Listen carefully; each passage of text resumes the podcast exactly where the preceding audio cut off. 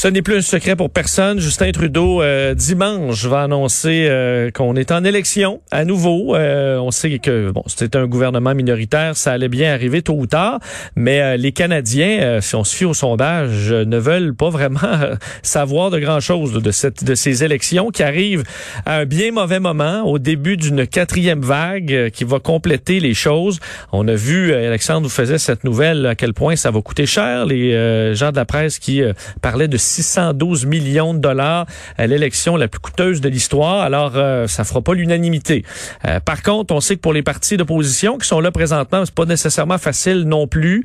Euh, ça n'a pas été facile de ressortir pendant la crise, de se faire entendre. Alors, est-ce que c'est un bon moment pour Justin Trudeau de s'assurer un gouvernement majoritaire ou on va peut-être tout simplement faire tout ça pour se retrouver au même point avec un nouveau gouvernement minoritaire de Justin Trudeau?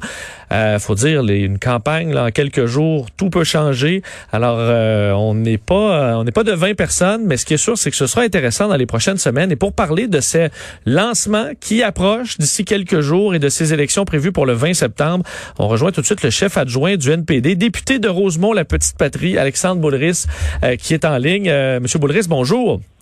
Oui, bonjour. Alors on comprend ça, c'est pas euh, c'est pas une nouvelle que Justin Trudeau souhaite se rendre en élection. Par contre, c'est pas plus une nouvelle que le NPD euh, ne souhaitait pas d'élection euh, aussi rapide, non? Ben, je pense que dans les circonstances, c'est assez irresponsable d'aller en élection, alors qu'il y a beaucoup d'incertitudes. La quatrième vague est là. Je pense qu'on parle de plus de 400 cas au Québec hier. il y a une rentrée scolaire, il y a une rentrée au travail aussi après les vacances. Les gens sont inquiets, se posent des questions. Euh, est-ce que euh, c'est correct que Justin Trudeau mette les gens en danger, puis en plus de ça, prenne 600 millions de dollars de notre argent pour essayer de s'acheter une, une majorité, alors qu'on pourrait faire bien d'autres choses, beaucoup plus pratiques pour les gens euh, qu'une élection générale avec ces 600 millions-là? Euh, est-ce que bon, le point de Justin Trudeau sera que c'est rendu difficile, entre autres, de gouverner euh, les conservateurs qui euh, euh, bon s'obstinaient sur plusieurs points. Est-ce que c'est vrai? Est-ce que vous embarquez dans, dans ça ou vous ayant à, vos, à, leur côté? Parce que le NPD, vous avez quand même suivi le gouvernement sur plusieurs points. C'était possible présentement de gouverner le Canada pour encore plusieurs mois? Oui, ce que ce que Justin Trudeau nous dit en ce moment là, c'est un faux prétexte. C'est une excuse pour essayer de de mettre le Parti libéral d'abord et avant tout. Hein. Il pense pas aux gens, il pense d'abord à lui puis, puis à ses amis. Ça, c'est pas nouveau euh, parce que le, le, Parlement est fonctionnel. Premièrement, il y a une motion qui a été adoptée à l'unanimité qu'on voulait pas d'élection en temps de pandémie. Là, on est en quatrième vague, donc je comprends pas. Il respecte pas la, la parole même du la volonté du Parlement. Puis, euh, il n'y a aucun des partis d'opposition qui faisait en sorte que le Parlement était bloqué, le budget était adopté, les projets de loi étaient adoptés puis allaient de l'avant oui, on a travaillé avec les autres partis, avec euh, pour être capable de négocier des choses. On a bonifié la PCU pour les travailleurs autonomes, les étudiants, on a bonifié la subvention salariale pour les PME. Donc, il y avait moyen de continuer à travailler ensemble. Ce qu'il nous dit Justin Trudeau, c'est qu'il ne veut plus travailler avec les autres. Euh, on, il y a un scénario quand même qu'on se retrouve, je disais, au même point, que ce soit un gouvernement euh, minoritaire à nouveau euh, à partir du 20 septembre. Euh, ça, j'ai l'impression que pour vous, c'est le scénario catastrophe, parce que les, les coffres au NPD sont pas pleins. se rendre dans l'élection une fois, ça doit déjà être un défi. Vous imaginez retomber en élection dans un an, un an et demi, deux ans. Est-ce que pour vous, c'est la, le pire scénario, si jamais ça se concrétise? Ben, je pense que ça serait le pire scénario pour les gens parce qu'on aurait échangé 4,30 sous pour une pièce. Euh, vous savez, les soins dentaires pour tout le monde, là, ça coûterait 800 millions de dollars par année. Là, il y a 615 millions qui vont partir pour faire une élection. Si c'est vrai, il y a des bonnes chances que ça arrive pareil au même. En ce qui concerne le NPD, je dirais qu'on est en bien meilleure position financière, même puis dans les sondages maintenant qu'il y a deux ans.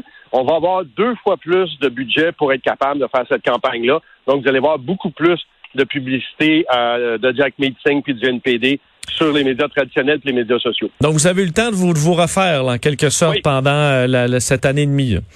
Oui, assez étonnamment, on a remboursé totalement notre dette de 2019. Donc, euh, on a négocié des nouveaux prêts avec les banques. Puis, comme on n'avait plus de dette, ben, ils ont été plus, plus ouverts Euh, donc, on, est vraiment comme du simple au double par rapport à il y a deux ans. Donc, euh, on va être, on va faire une campagne robuste. Là. Bon, évidemment, il y a le dossier de la pandémie euh, et surtout l'après Covid. quoi que l'élection se passe encore encore pendant la Covid, il y a la question de l'environnement. J'ai l'impression que vous allez vouloir amener ça sur le tapis. Justin Trudeau va vouloir aussi, mais commence à avoir un bilan dur à défendre là-dedans. Et le Parti Vert est en déroute, en pleine crise au leadership. Est-ce que pour vous, c'est un peu le filon qui sera le plus plus utile au NPD? Ben, c'est un des filons. C'est sûr que tu, vous allez nous entendre dire il faut, faut avoir le courage de taxer les super riches, les Amazon puis les Netflix de ce monde. Il faut régler la crise du logement. Montréal, c'est un vrai fléau cette année. Puis oui, l'environnement, les libéraux sont, sont, sont, sont, faibles sur ce dossier-là.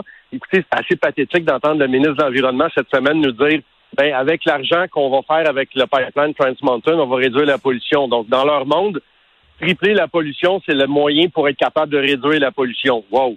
Euh, donc, ça fait sourciller beaucoup de beaucoup de gens, puis leur bilan environnemental, il est, pas là. Ils sont même pas capables d'atteindre les cibles des conservateurs en réduction de gaz à effet de serre. Euh, est-ce que pour Jack Metzing, il pourra, parce qu'aux dernières élections, c'était bon, Justin Trudeau a acheté un pipeline, a acheté un pipeline, on, on commençait à l'avoir entendu celle-là. Est-ce qu'on va euh, avoir un discours rafraîchi pour faire pour affronter Justin Trudeau sur cette question-là environnementale? Ben, c'est surtout qu'on va mettre de l'avant les propositions du NPD qui sont vraiment axées sur euh, ce qu'on appelle le Green New Deal aux États-Unis, là, sur les énergies renouvelables, puis la formation de la main-d'œuvre pour être capable de faire cette transition-là. Le dernier rapport du GIEC nous montre très clairement qu'on s'en va vers un mur. Il y a des scénarios catastrophes d'augmentation de 4, euh, de 4 degrés Celsius pour la planète.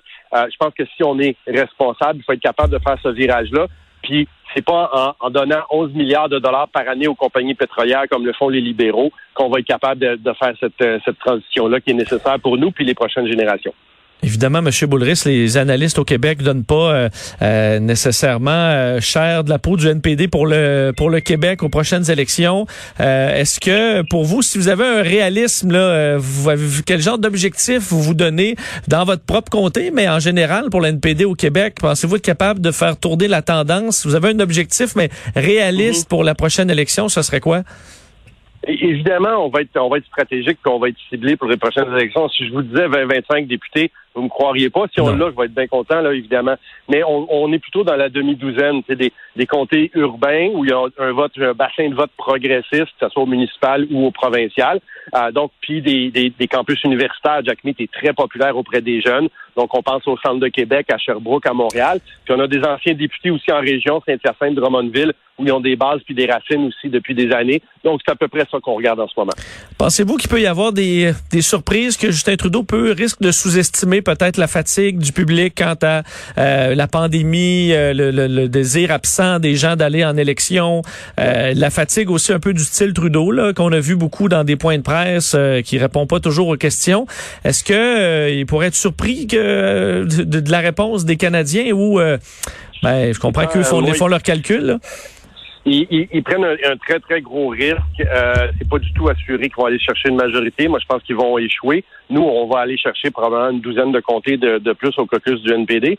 Euh, et oui, il y a une espèce de fatigue des gens envers le style Justin Trudeau, envers le fait qu'il est, un peu euh, marionnette, un peu fake, on le sent pas tellement très authentique.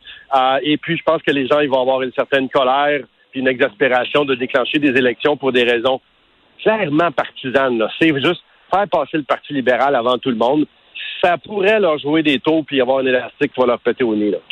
On sent pas euh, Jack Meeting très près des, euh, des Québécois. Euh, du moins, on n'a pas vu ça depuis la dernière élection. sur plusieurs points, on avait l'impression qu'il voulait gagner des points dans l'Ouest au détriment du Québec. Est-ce que ça, ce terrain-là, il va essayer de regagner le cœur des Québécois, Jack Meeting, et comment il peut s'y prendre s'il veut le faire ou c'est une cause perdue? Ah Jack Meeting adore le, le, Québec puis les Québécois. Même quand il était étudiant, il venait à Montréal puis à Québec très, très souvent. Il parle bien français. Puis cet été, il est venu à Montréal à, deux ou trois reprises. J'ai fait des parcs avec lui, là, Jarry. On s'est promené aussi sur le, dans le parc euh, Molson. Écoutez, les gens réagissent très bien. Ils aiment ça le voir. Ils sont contents de le voir. Les gens font la file d'attente pour se faire prendre en photo avec lui, qui est un véritable phénomène sur les médias sociaux aussi. Puis vous allez le voir au Québec pendant la campagne électorale. Dès la première semaine, il y a déjà des, présences qui sont, euh, qui sont qui sont là, dont notamment dimanche là, pour le, la manifestation pour la fierté avec la communauté LGBTQ. Là, Jack Mead va être à Montréal. Ben, on va suivre ça. On aura sûrement l'occasion de vous reparler euh, parce que ça ne fait que commencer à partir de dimanche. Ça devrait être annoncé par Justin Trudeau, Alexandre Boulris. Merci. Bonne campagne d'avance et euh, on, euh, on, va surveiller ce, que, ce que vous allez faire dans les prochaines semaines. Merci d'avoir été là. Merci, au plaisir. Au revoir, Alexandre Boulris, chef adjoint du NPD, député de Rosemont, la Petite Patrie.